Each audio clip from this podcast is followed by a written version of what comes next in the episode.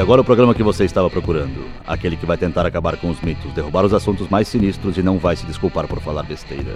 E se você já escutou algo semelhante em algum lugar, não é pura coincidência. Começa agora o Braçagem Forte com Henrique Buenaventura e Esteban Quito. E aí galera, Estevão da Suricato aqui. Alô, Henrique Boaventura e lactose é o novo complexo Almeida Prado. Ah, Meu, tu é grumpy. Só isso que eu tenho pra te dizer. Por que Grumpy, cara? Grumpy, porque tudo que é novo, tudo que é moderno, sabe? Coisas novas, inovações do mercado, coisas que não são sem graça e alemãs, tu não gosta, velho. Saca? Tu parece um, um executivo da Ambev falando. É pessoal o troço? É assim, é seco? Ah, meu. Eu tá também seco. gosto de serva inglesa. É, tá. Tá semi-perdoado. Muito obrigado. Eu também gosto de serva, eu também gosto de cream ale, cara. E aí? Escola americana, escola modernosa, cheia dos Paranauê. Cream ale, escola americana é. Meu, cream ale é escola americana. Ponto. E aí, onde tá seu Deus agora? Não é Onde o melhor está, Onde está representante, teu né? Odin agora? E- Fala por ti, meu. Não. É um baita representante da escola americana. baita representante da escola americana, em que critério? Hum, No meu critério. No critério que eu não consigo falar sem gaguejar. É, tipo isso, tremi beicinho agora aqui. Hum. E aí, meu? O que tu tem feito da vida? Primeiramente, episódio 44, vamos falar sobre a nova e a velha onda da lactose. Um assunto que já foi solicitado, hoje em dia tão em, em- na- na- nas luzes da ribalta, a lactose, e a gente resolveu falar um pouquinho, explicar um pouquinho como é que funciona, o que, que é e como é que se usa ela nas cervejas. É importante falar sobre o assunto no início do episódio para as pessoas terem uma ideia do que, que elas vão ouvir, entende? Na verdade, quando elas vão ouvir o episódio, elas já sabem do que se trata, porque aparece no Spotify, aparece no agregador de podcast, no iTunes. Eu posso botar um ponto de interrogação, então. Episódio, interrogação, interrogação, e tem várias interrogações. Is- Meu, melhor impossível, cara. Agora todo episódio vai ser uma incógnita, a pessoa vai ter que abrir o episódio. Ah, e, o- e o card do episódio vai ser um ponto de interrogação. Genial, ao contrário. Sim, claro. Inclusive, um pedido de desculpas para as pessoas que às vezes mandam mensagem pelo Instagram: Ah, por que vocês não atualizam com o que vocês fazem? Porque é chato. Redes sociais é chato. E eu não tenho paciência, o Kitó não tem paciência. Se você tem paciência, se você gosta disso, manda uma mensagem para nós pra gente conversar, pra ver se a gente consegue chegar num, num consenso aí. Mas, cara, redes sociais são complexas.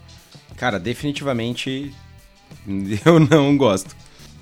Eu não consigo ficar, sabe, nessa vibe de, de postar coisas constantemente.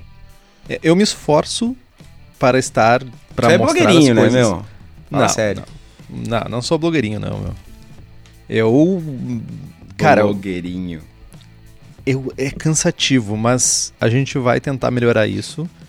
Ah, mas a gente tá presente aqui, nós somos seres humanos, então, tipo, a gente conversa. Sempre que manda uma mensagem lá pelas redes sociais, a gente conversa. A gente só não publica. Mal aí. Cara, deixa eu só fazer uma conferência rápida aqui. Henrique Boaventura, no Instagram. 685 posts. Né? Quantos amigos? 600 e alguma coisa. Eu já saí da tua página. Nem. Estevão, 145 posts. Eu, eu, eu preciso dizer que eu trabalhei em ag- agência de publicidade. Tipo, eu fui, por um tempo, eu fui contagiado por isso, tá ligado? Entendi. Mas já saí. Já tô, tô, tô já tirei esse, fiz a- o detox, tá ligado? Ai, ai. Pois é. Tá, meu, mas e além de publicar coisas nas redes sociais, o que, que tu tem feito? Dá pra ver por essa minha voz crocante, tipo, no último mês, mês e pouquinho, eu passei, tipo, 75% do tempo longe de casa. Tá aí o, o atraso do episódio se dá um pouco por causa disso. Estivemos no Espírito Santo, fizemos a organização da Copa Cerveja Brasil. Foi bem legal. Encontramos alguns ouvintes no, lá no Espírito Santo, galera que escuta a gente dirigindo pro trabalho, coisa muito maluca, diga-se de passagem. E foi muito massa. Uh, uma coisa que a gente ouviu que eu achei muito interessante é dar, uh, dar uma cara para as vozes, né? Que muitas vezes as pessoas nos escutam e não sabem, não tem ideia do que que a gente é, né? Se a gente é um cone, alguma coisa assim, ou sei lá, uma árvore, uma barbárvore, que, nem, que tu gosta bastante de, de Tolkien. Mas foi bem massa. Foi usado também o sistema, nosso sistema de, de julgamento online lá na Copa da Cerveja e foi bem a fuder. Muito massa. Um abraço para todo mundo lá do Espírito Santo que conversou com a gente. Abração.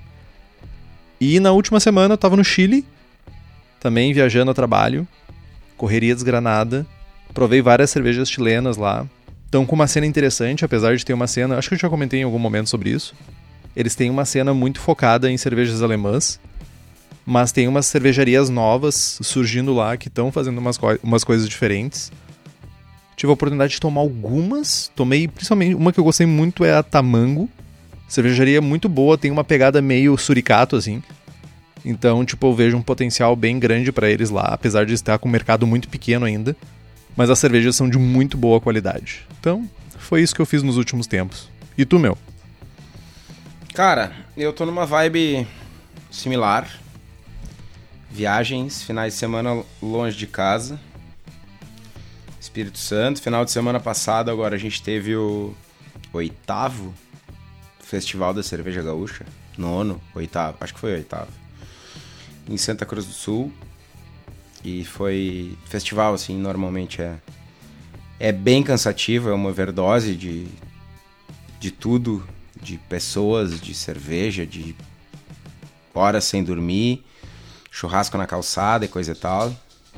Tu curte essa, esse bagulho de churrasco na calçada? Não tem churrasqueira nessas cidades que vocês vão? Uh, churrasco na calçada é massa, mano. Mas sim, se tivesse churrasqueira seria melhor. Mas Eu fico imaginando vai... quem limpa depois. Cara, é.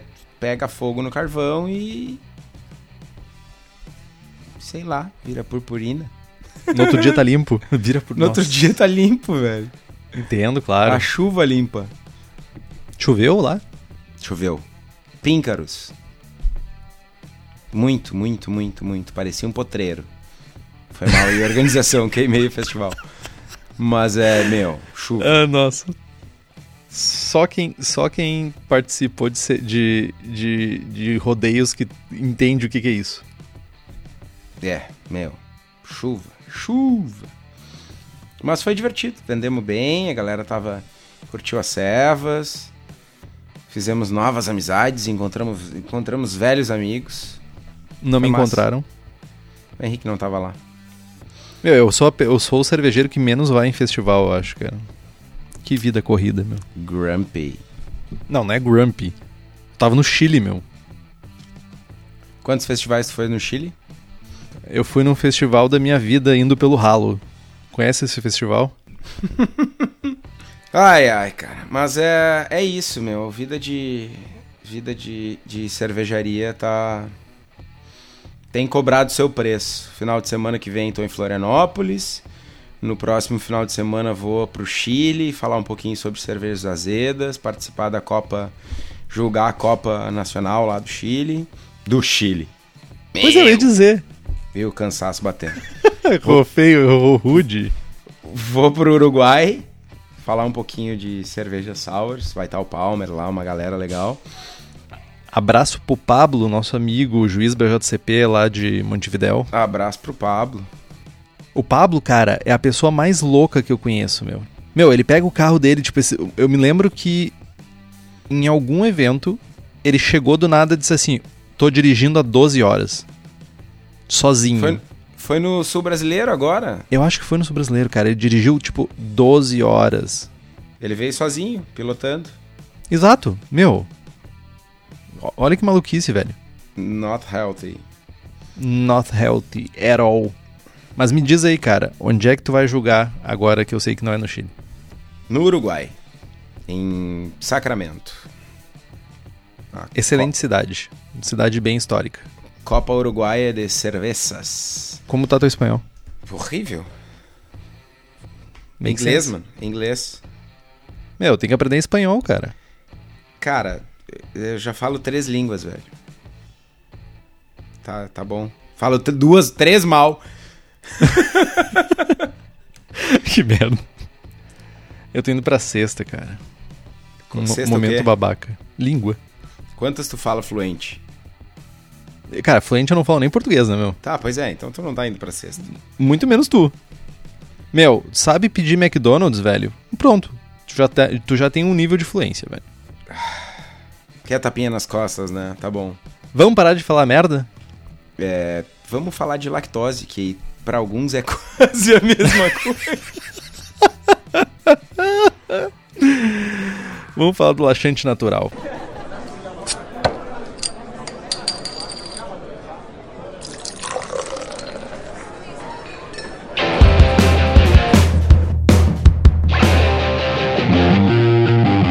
Cara, eu nunca.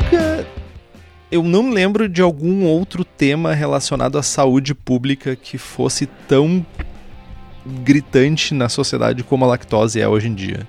Acho que não ah, ganha até do glúten, cara. Sério? Pois é, ah, tudo bem, tem umas doenças aí que matam e tal, pá. Mas, tipo, é um- uma limitação alimentícia, tipo, é a primeira vez que eu, eu acho na história que, que é um troço tão forte, tão pesado na, na, na sociedade, a ponto de mudar, inclusive, os hábitos de consumo das pessoas, saca? No caso, a intolerância à lactose, né? Cara, sei lá. Tipo, eu não sei quando as pessoas pararam de usar cocaína, por exemplo, como ah, estimulante. Co- Cocaína era um estimulante antigamente, antes de se tornar uma droga ilícita. Mas, tipo, sei lá, é muito bizarro isso. Cara, mas é, eu acho que tu. Sei lá.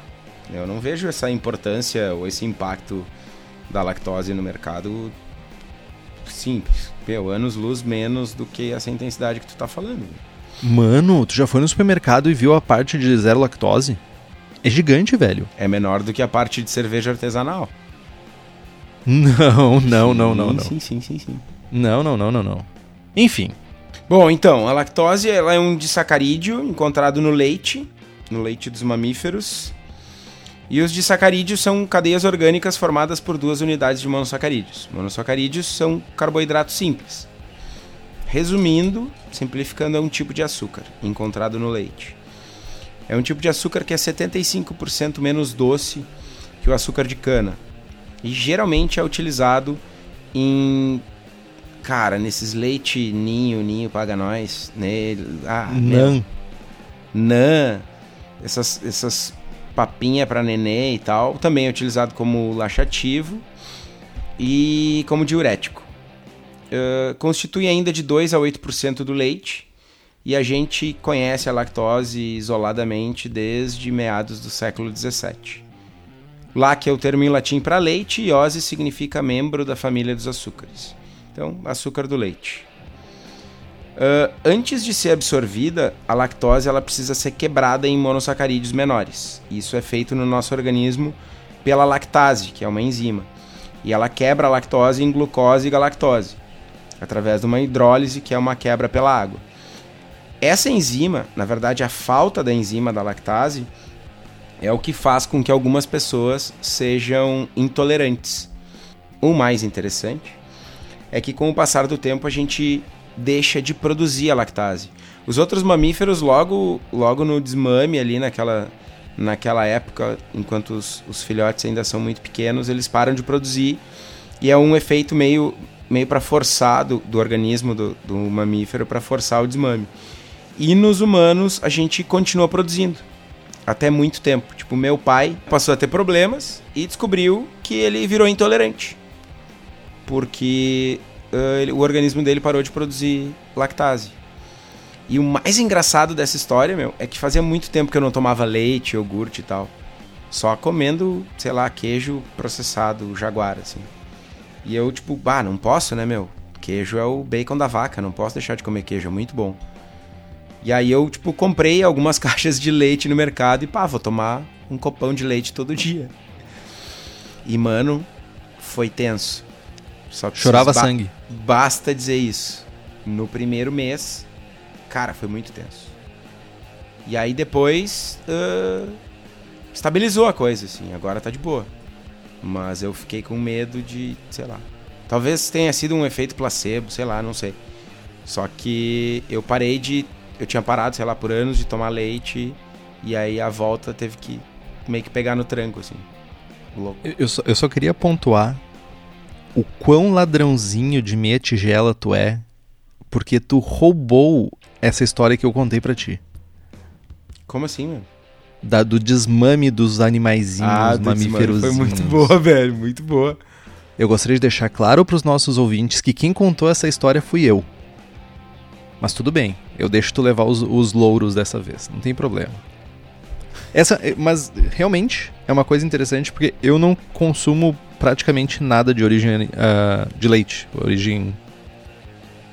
Eu não consumo quase nada de leite, em verdade. Na verdade. Uh, não sou chegado em tomar leite, não gosto de queijo. Uh, acho que o único, a única coisa que eu realmente como de origem que tem origem no leite é a manteiga. Mas tipo é uma quantidade bem irrisória. Então tipo eu, eu, eu diria que queijos de má qualidade me fazem bastante mal. Mas cerveja, vejam só, cervejas com lactose não me fazem mal. Então tô bem na, ainda, ainda estou bem. Mas falando em lactose, se você já tá. Se, só nessa introdução que o Kitó deu, nessa introdução pequena, mas que nos iluminou, já ficou com vontade de fazer alguma cerveja com lactose, você pode encontrar lá na Cerveja da Casa. Nosso patrocinador, um abraço pro Daniel. Mas para você que não conhece a Cerveja da Casa, ela é o fabricante dos melhores equipamentos do Brasil para a produção de cerveja artesanal. Como exemplo, tem aquele moinho que eu pedinchei lá pro Daniel e que uso frequentemente nas minhas braçagens aqui. Então, se você está buscando produtos de qualidade ou insumos para fazer sua cerveja, não tem lugar melhor que a Cerveja da Casa. Estão sempre lançando produtos novos e equipamentos para revolucionar a vida do cervejeiro caseiro. Para quem é da região metropolitana de Porto Alegre, dá um pulo lá no espaço da Cerveja da Casa, na rua Paracatu 220, no bairro Igara, em Canoas. Ou, se você não é daqui, vai lá no site cervejadacasa.com e olha os equipamentos e todos os insumos que eles têm para você. Boa! Tá, meu. E olha só. A gente conhece a lactose desde o século 17. E como é que a lactose foi parar no mundo da cerveja? Como é que, as, como é que houve essa união aí? Basicamente, a lactose ela não consegue ser fermentada pela grande maioria das leveduras que a gente usa no nosso processo cervejeiro. Claro, tem os bitinhos lá selvagens, tipo brete, que pode fermentar ela, que conseguem quebrar esses açúcares mais complexos em açúcares menores. Então ela dá ao cervejeiro uma capacidade de aumentar o corpo da cerveja que ele está fazendo sem adicionar tanto doçor. Afinal de contas, o Kitó já falou que ele é um açúcar não tão doce quanto o açúcar de cana. Mas quando ela foi introduzida lá no século XVIII na Inglaterra, o propósito era um pouco diferente. Os bretões tinham um problema. As cervejas mais hypadas da época, tipo porters e stouts, eram frequentemente um blend de cervejas mais novas com cervejas mais velhas. Essas cervejas que eram mais velhas já estavam mostrando o sinal da idade já estavam mostrando as características de envelhecimento e até mesmo de contaminação por brete. Afinal de contas, naquela época a gente está falando ainda de barris de madeira, né? não estamos falando de barris de inox. Então, para evitar esse tipo de problema, eles começaram a vender uma cerveja chamada Mild Ales. Aqui nesse termo específico, nesse momento específico, o mild é no sentido de frescor e não necessariamente referente ao estilo que a gente tem no BJCP hoje, que é como uma cerveja mais suave, com sabores mais suaves e uma densidade não tão alta. Mas, como o capitalismo corre solto, cerveja ruim não vai para o ralo. Qualquer relação com os dias atuais não é mera coincidência. Então, numa tentativa de preservar a cerveja que estava azedando, que estava lá nos cellars lá azedando, eles começaram a adicionar lactose como um tipo de adoçante na cerveja, para tentar quebrar a acidez que estava evidente na cerveja velha. A lactose não só criava um dulçor, como também dava uma quebradinha naquela acidez e adicionava um caráter mais cremoso para a cerveja, junto com uma certa viscosidade que ela traz. O pessoal curtiu loucamente a cerveja e isso começou a se tornar um padrão lá na, no Reino Unido. Além disso, as Milk Stouts e Porters eram vendidas como uma bebida nutritiva, por causa da presença do leite. Afinal, eles, como tinha lactose presente na cerveja, eles faziam uma propaganda, a publicidade corria solta, e eles tentavam vender isso como uma, uma bebida nutritiva. A quantidade de carboidratos que tinha ali, que a levedura não conseguia consumir, ia pro organismo e no final das contas tu tinha um ganho metabólico, por assim dizer. Mas isso foi desmentido lá em meados do século XX. Inclusive, nos Estados Unidos, não é comum chamar, chamar elas de milk stouts, e sim de sweet stouts. Afinal de contas, lá no nosso BJCP, nosso amado BJCP, tá lá dizendo sweet stout, não milk stout. Cara, uma coisa curiosa é que tem pesquisas que mostram que o pessoal adicionava lactose em quantidades muito pequenas, apenas para se valer do caráter uh, mercadológico e do termo, enfim, da, da, da, parte de anunciar a cerveja como nutritiva por ter lactose. Tinham uh, milk stouts com menos de 0,5% de lactose, menos de 0,25%. E, chegou uma época que na Inglaterra isso era bem comum. Ah, milk stout, milk stout, forte, nutritiva, ótima, não sei o que, e tipo. Sabe? Tipo, Guaraná com. sem Guaraná, sabe? Essas coisas. E tem uma parada interessante também, né? Que naquela época, quando a gente está falando de cervejas feitas no século XX, século XIX, a gente está falando de cervejas que não tinham uma atenuação tão alta como que a gente tem hoje em dia era comum cervejas ter uma, uma, uma cerveja com 4% de teor alcoólico ter uma densidade de final de 1025, 1030. Então, esse, essa, esses carboidratos extras que estavam na cerveja também eram pela má fermentação da cerveja. Tá, mas e hoje, cara? Tem estilos uh, reconhecidos pelo BJCP que utilizam lactose? Nayá, com certeza. Temos o 16A Sweet Stout, temos o 16B Oatmeal Stout, que apesar de ser mais comum ter a aveia, também pode levar um pouco de lactose para complementar o sabor cremoso, né, a, a, sensação cremosa da cerveja. E temos o Historical Beer London Brown Ale, que foi uma, uma das cervejas, um dos estilos que moldaram as stouts e as porters modernas. Então, esses três estilos per se são, fazem parte da composição deles o uso de lactose. Per se. Que fase. Estamos assim. Tu tem, uh, estamos com sorte de eu não estar tá falando em espanhol.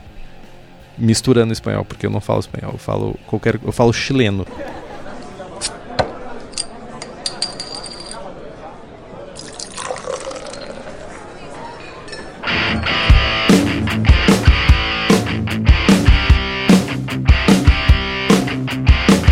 Beleza. A gente já sabe o que é um pouquinho da lactose, qual é a função orgânica dela, como é que a lactose foi usada lá no início do mundo da cerveja, os estilos que usam lactose, segundo o nosso amado BJCP. E hoje em dia, qual é a nova onda da lactose? Ou, melhor dizendo, com que, no que, que a gente usa a lactose e o que, que a gente espera ao usar a lactose?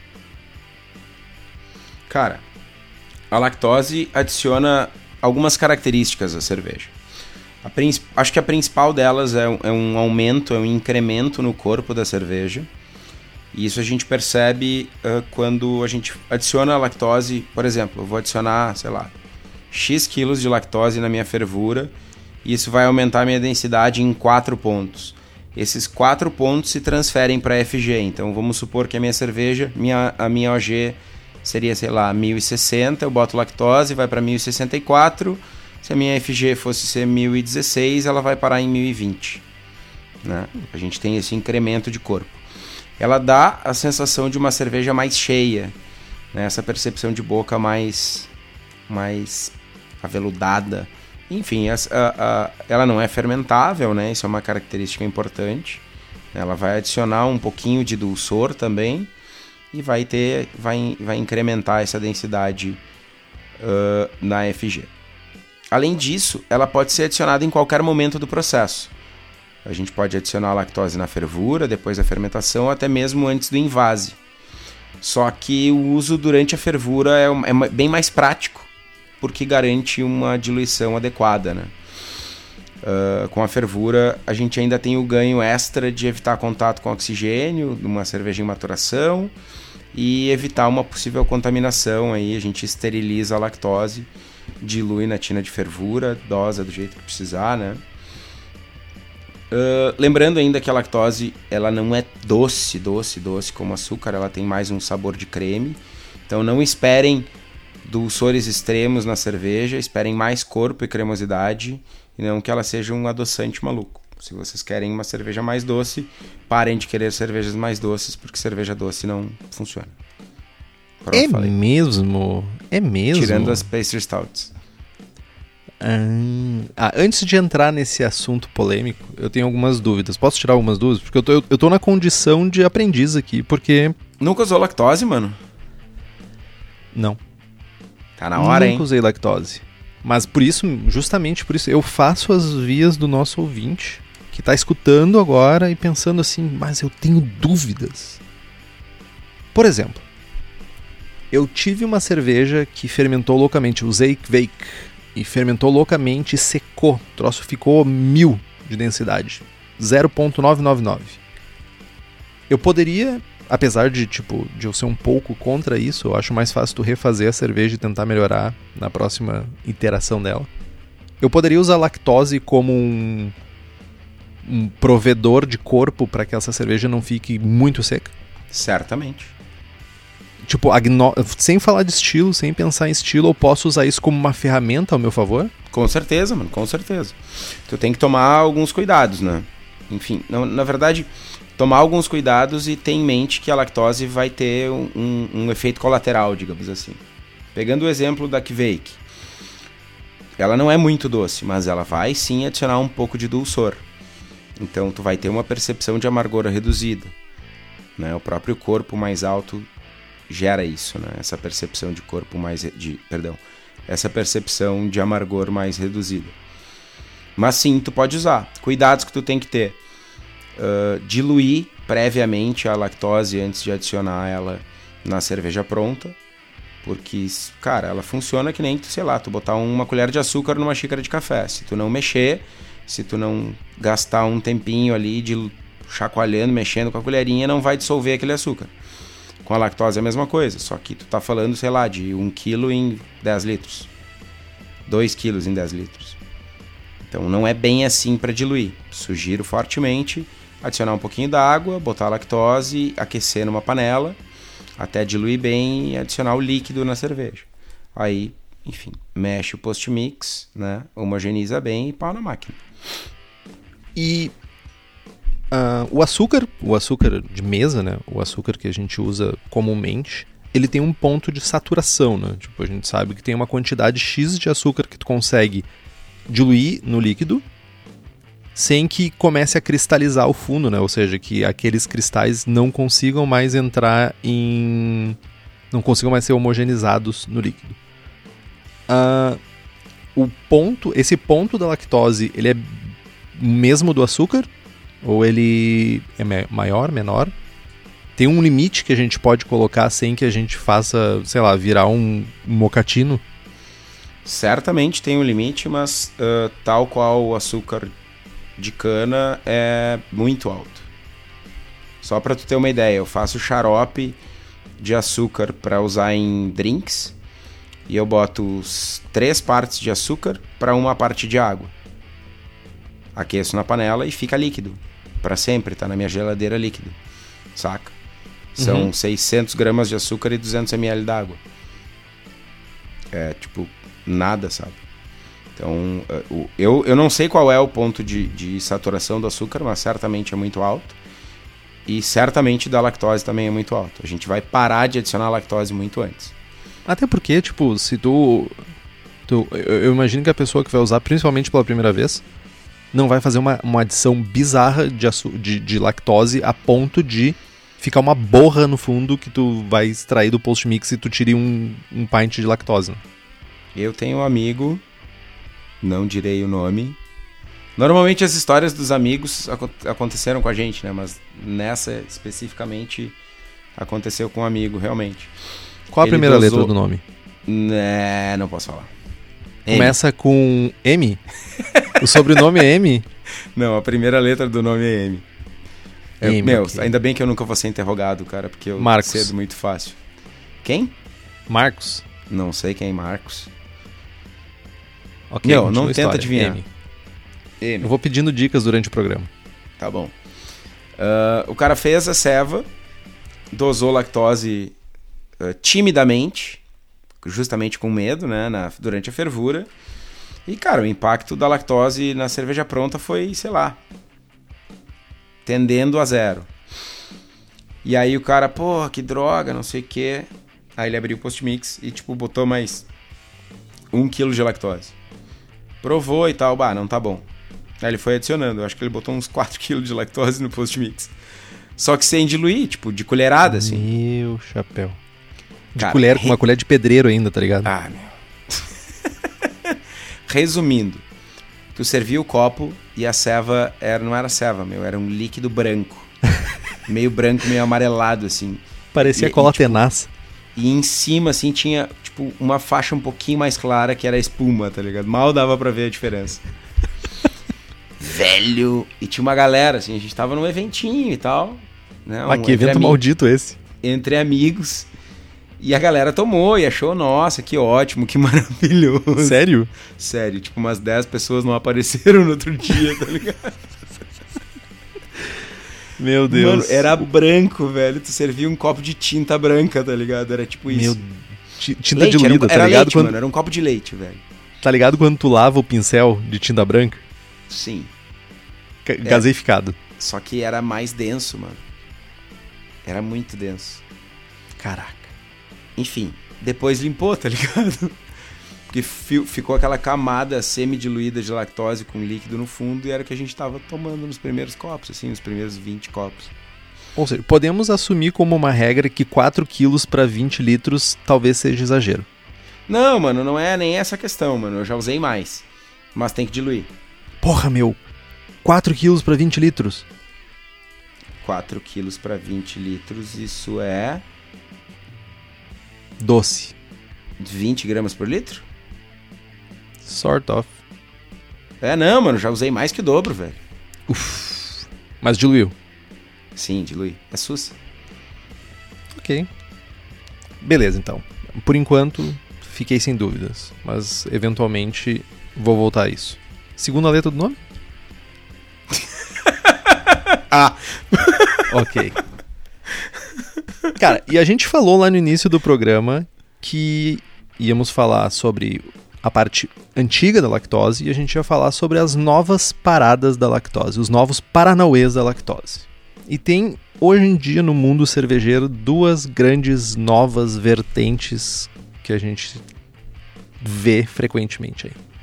São as milkshake IPAs e as pastries uh, stouts. Ô, meu, 20 gramas por litro, em 10 litros são 200 gramas.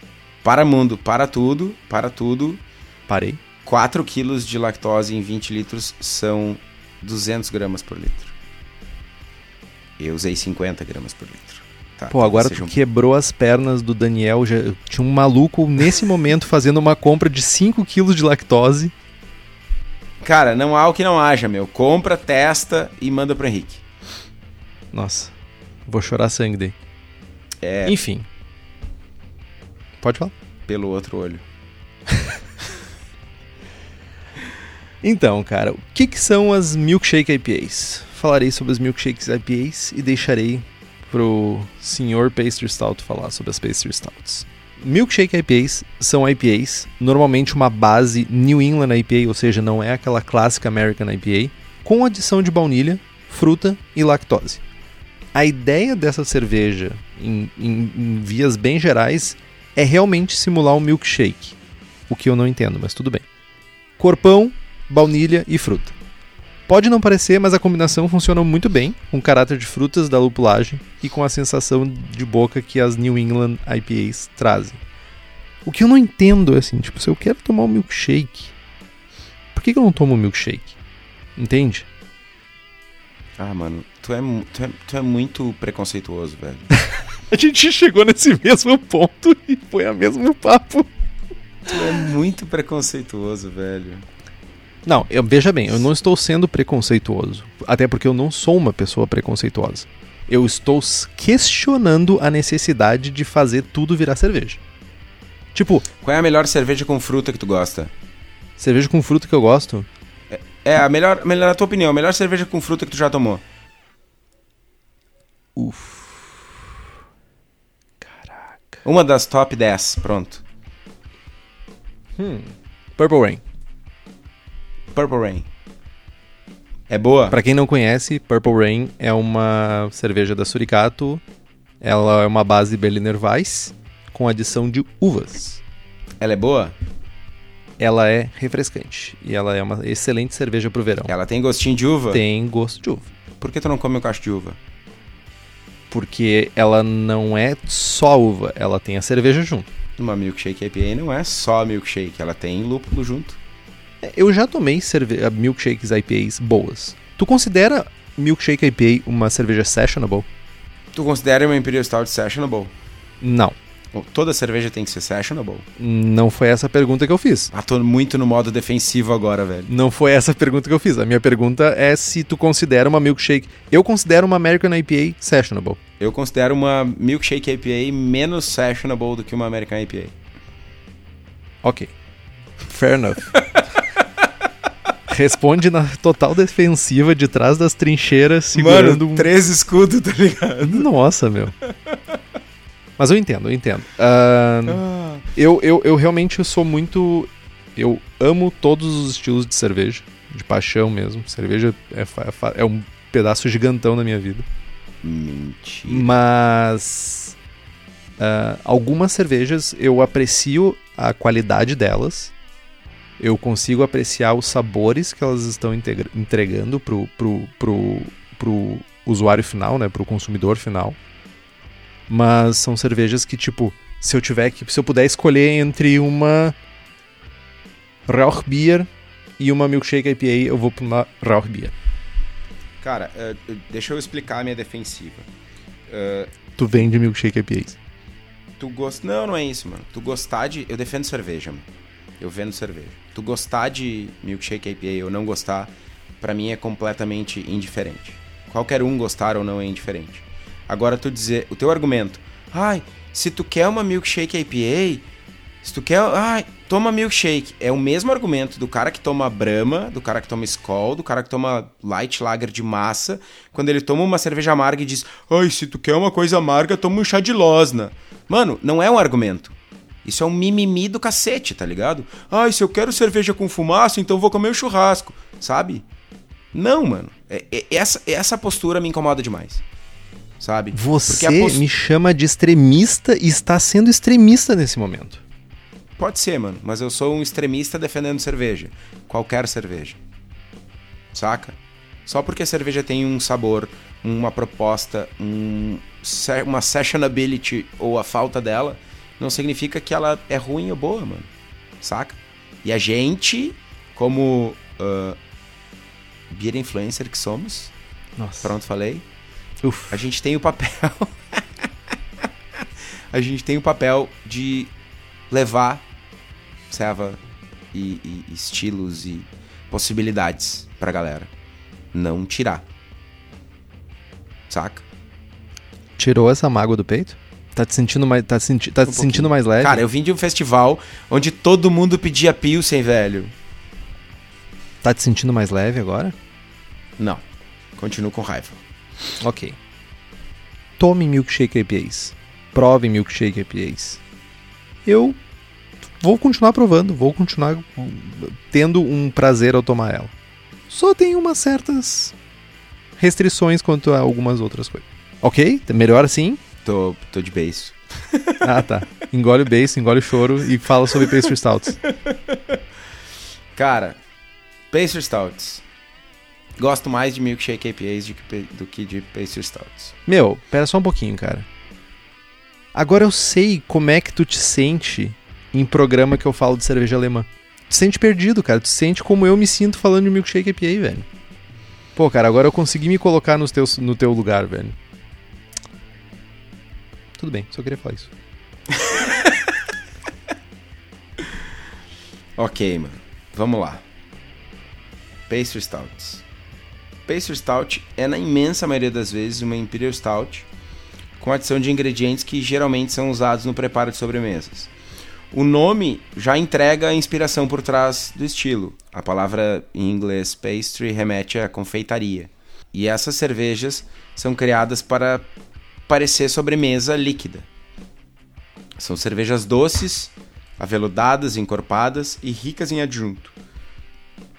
E aí tem de tudo: nibs de cacau, coco, baunilha, canela, castanha, café, fruta, lactose, especiaria.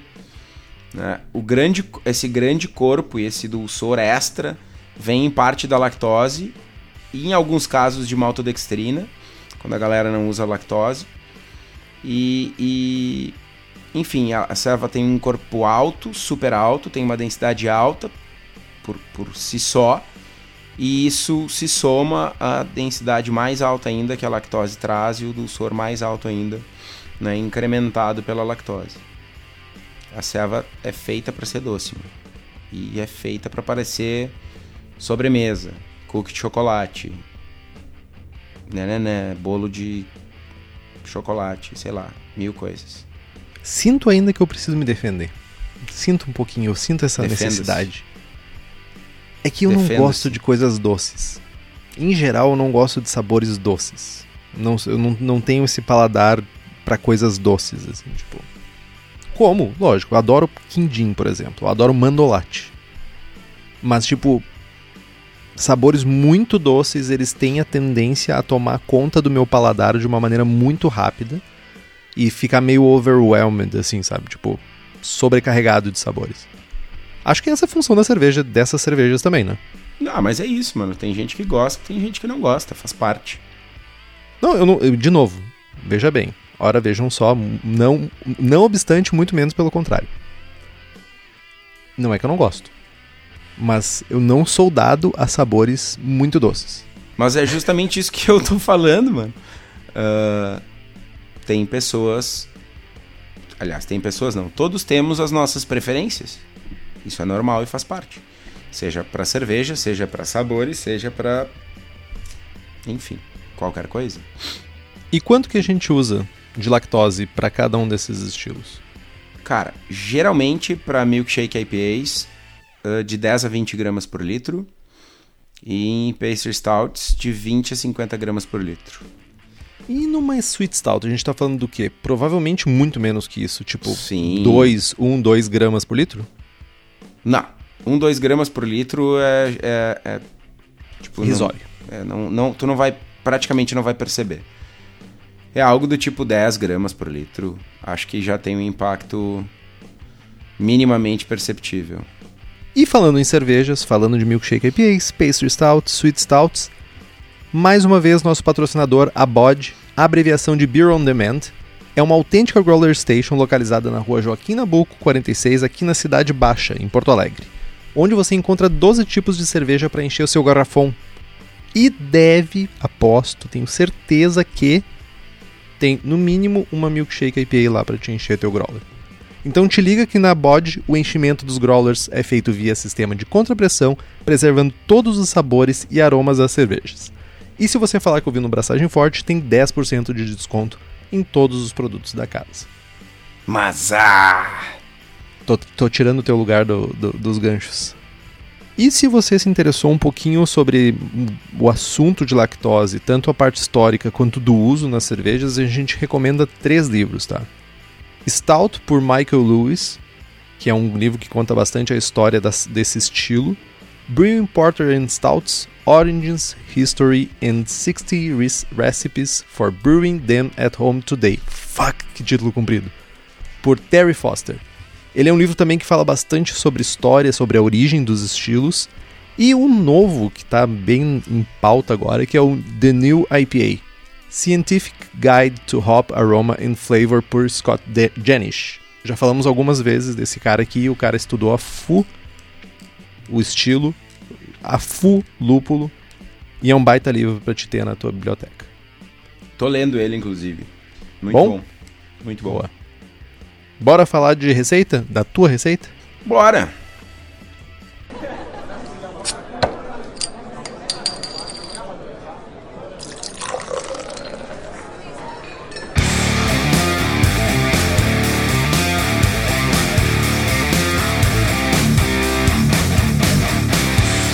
Receitinha de milkshake IPA. Pode fazer em casa, Henrique. Claro. Eventualmente, quando se tornar um estilo do BJCP, pensarei nisso. Já dá pra inscrever no 21A. 21A? 21B? 21B. 21B. Specialty IPA. Specialty.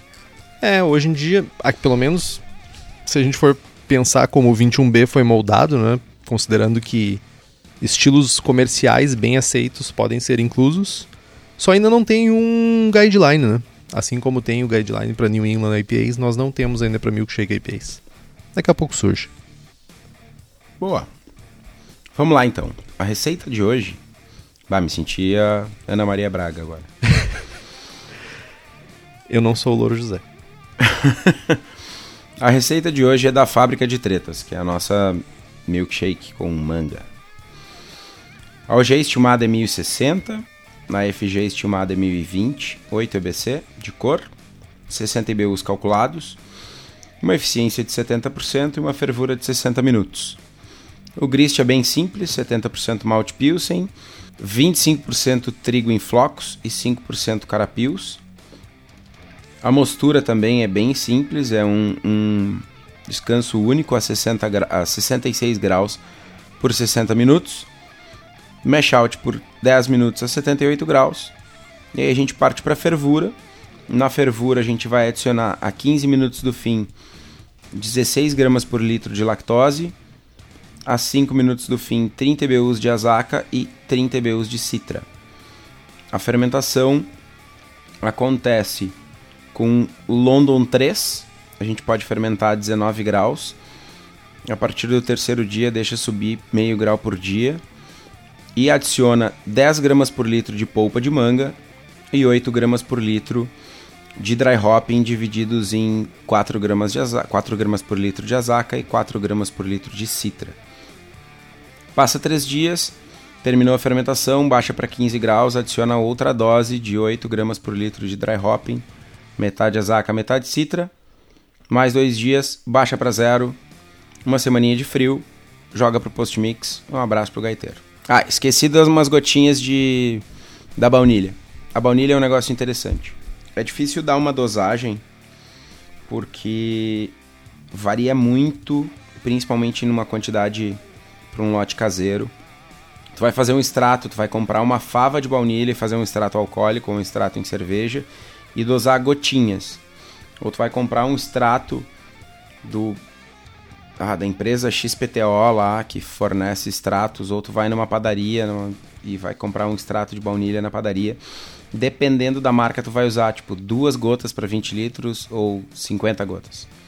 Então eu dar uma dosagem aqui acaba pode estragar a cerveja da galera. Então a minha sugestão é façam o seu extrato ou comprem o seu extrato e retirem doses uh, uh, medidas de cerveja, 100 ml, 500 ml, 1 litro, e dosem a baunilha nesse, nesse controle e façam a degustação e aí escalonem para o lote todo para adicionar a baunilha. Vocês podem é um, é um estilo que tem já tem bastante exemplar uh, no Brasil. Sugiro uh, comprar comprem uma latinha de suri aí, uma latinha de caju minado, tem em tudo que é lugar. Tomem lá e aí vocês podem ter uma comparação da quantidade de baunilha. Beleza? Cara, fiquei com uma dúvida. Onde é que eu acho a London 3, a cepa London 3 ou alguma alternativa para fazer uma milkshake IPA? Cara, no Brasil a gente tem um fornecedor, que é a Levtech. Tech Brew 13 London Ale é um equivalente ao London 3 e funciona muito bem, inclusive é a levedura que eu uso. Eu fico dizendo que é London 3, mas é, é essa cepa. E falha minha, foi mal. Errou. Mas para vocês que não conhecem a Levtech, a Levtech está no mercado desde 2016, quando iniciou a propagação de leveduras, e ela trabalha com meios de cultura para controle de qualidade microbiológico que foram desenvolvidos pela Gabi, que é uma das sócias. A Levtech oferece consultoria em boas práticas de fabricação, controle de qualidade, montagem de laboratório, treinamento de pessoal, leveduras para homebrewers Eles têm nove tipos de Saccharomyces, oito tipos de bactérias, blends, bretas, leveduras para cervejaria, leveduras específicas, banco de leveduras. É uma empresa bem completa. Vocês podem entrar no site lá que é levtech.com.br. Levtech escreve L-E-V-T-E-C-K. Passem lá, vocês podem comprar a levedura pelo site. Chega rapidão. E um abraço pro gaiteiro, dá pra fazer aquela milkshake IPA daquele jeito. Uma coisa legal, ainda falando da receita, vocês podem substituir a polpa de manga por polpa de whatever. Escolham uma fruta, façam mil testes. Só fiquem ligados que, que algumas frutas adicionam acidez, tem, algumas frutas têm intensidades diferentes. Se ficarem na dúvida, podem escutar o episódio lá, episódio número 8, Frutinhas, Frutinhas. do Braçagem Frutinhas. Forte, que a gente fala mais sobre isso. Falar correto, é frutinhas. Frutinhas. Um abraço, pessoal da Levtech. Lembrando, apoie quem nos apoia e a gente vai mais longe. Temos mais alguma coisa pra falar? Acho que não, né? Por hoje é só, pessoal. Então, compre os livros que estão no post, nós ganhamos uma porcentagem e você não gasta um centavo a mais por isso. Compre também as, as camisetas do Braçagem Forte na nossa lojinha. Temos a camiseta sem prestígio e a com o logo do Braçagem Forte. O link tá lá no site. E quem nos apoia com as nossas camisetas é o pessoal da Versus Uniformes, que além de camisetas faz camisas polos, uniformes profissionais, jaquetas, moletons e fica em Bento Gonçalves. E você pode entrar em contato com eles através do telefone 54 34 52 0968 ou pelo site versus.ind.br. Faça como Guilherme Daltoé, Michael Daltoé Souza, Max Soares e Taylor Coelho Daniel e nos apoie pelo link do Braçagem Forte no Apoia-se, apoia.c barra abraçagem forte. O link está lá no post. Curta nossa página no Facebook, nos siga no Instagram e assine o, fi- o e assine o feed pelo nosso site. Estamos também no Spotify. Se você gosta do programa e quiser fazer um review no iTunes, isso significa muito para nós. Nós vamos um pouquinho mais longe e não custa mais do que dois minutos para você. Compartilhe os episódios com seus amigos. Tem dúvidas, sugestões de pauta, críticas, e-mail para contato@braçagemforte.com.br ou mande uma mensagem para nós no Face ou no Instagram, que vocês também fazem. É isso então? Braçagem forte? Braçagem forte.